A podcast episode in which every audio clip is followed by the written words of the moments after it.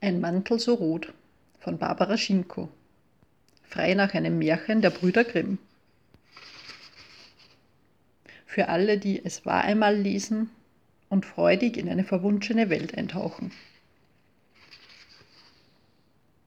Erster Teil. Es war einmal ein Dorf in einem Wald im hohen Norden. In der Schüssel befand sich ein Rest zerstampfte Kartoffeln, Blaubeeren und Honig.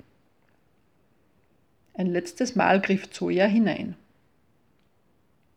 Sie formte aus dem Gemisch einen Fladen und legte ihn auf den Herd, wo er anfing zu brutzeln.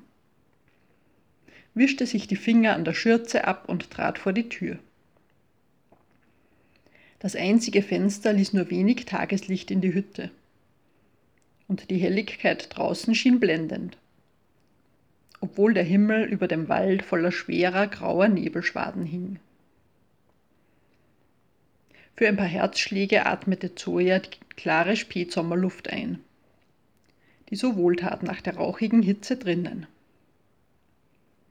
Zur Linken fiel der Hang steil ab, hin zum Rauschen des Flusses, der sich unermüdlich seinen Pfad durchs Tal bahnte, auch wenn man sein schäumend weißes Wasser von hier nicht sah.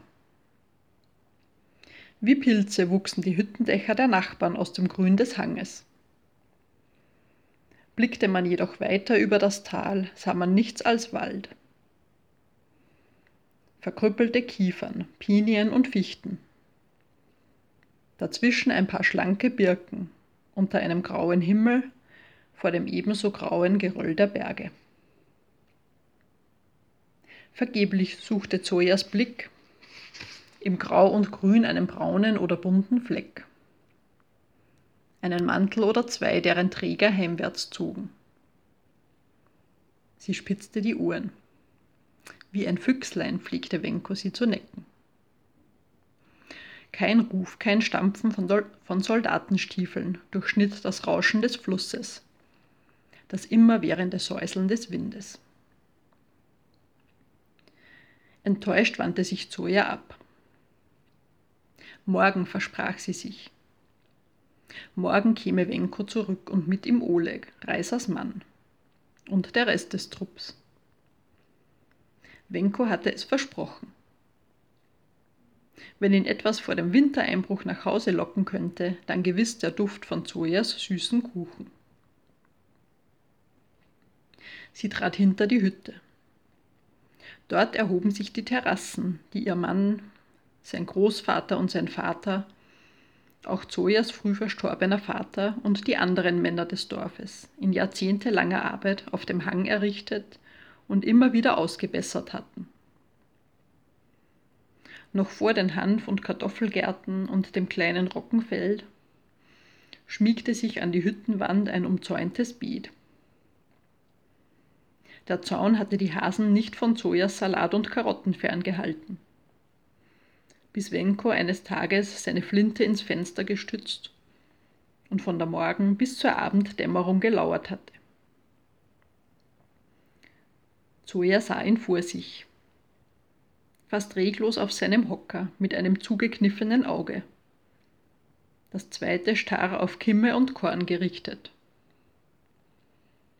Kurz vor Einbruch der Nacht hatte ein Hase seine Geduld belohnt. Wenkos einziger Schuss zerfetzte sein Herz. Den Kadaver wollte Wenko zur Abschreckung der übrigen liegen lassen, doch sie erlaubte es ihm nicht, weil der Gestank die Wölfe anlocken würde. Sie kochte aus dem Hasen eine Suppe, säuberte das Fell und gab es Wenko, damit er es an die Spitze eines Zaunpflocks band. Das Fell hing dort noch immer fast kahl gegerbt vom Regen und dem Frost zweier Winter, und die Hasen blieben aus.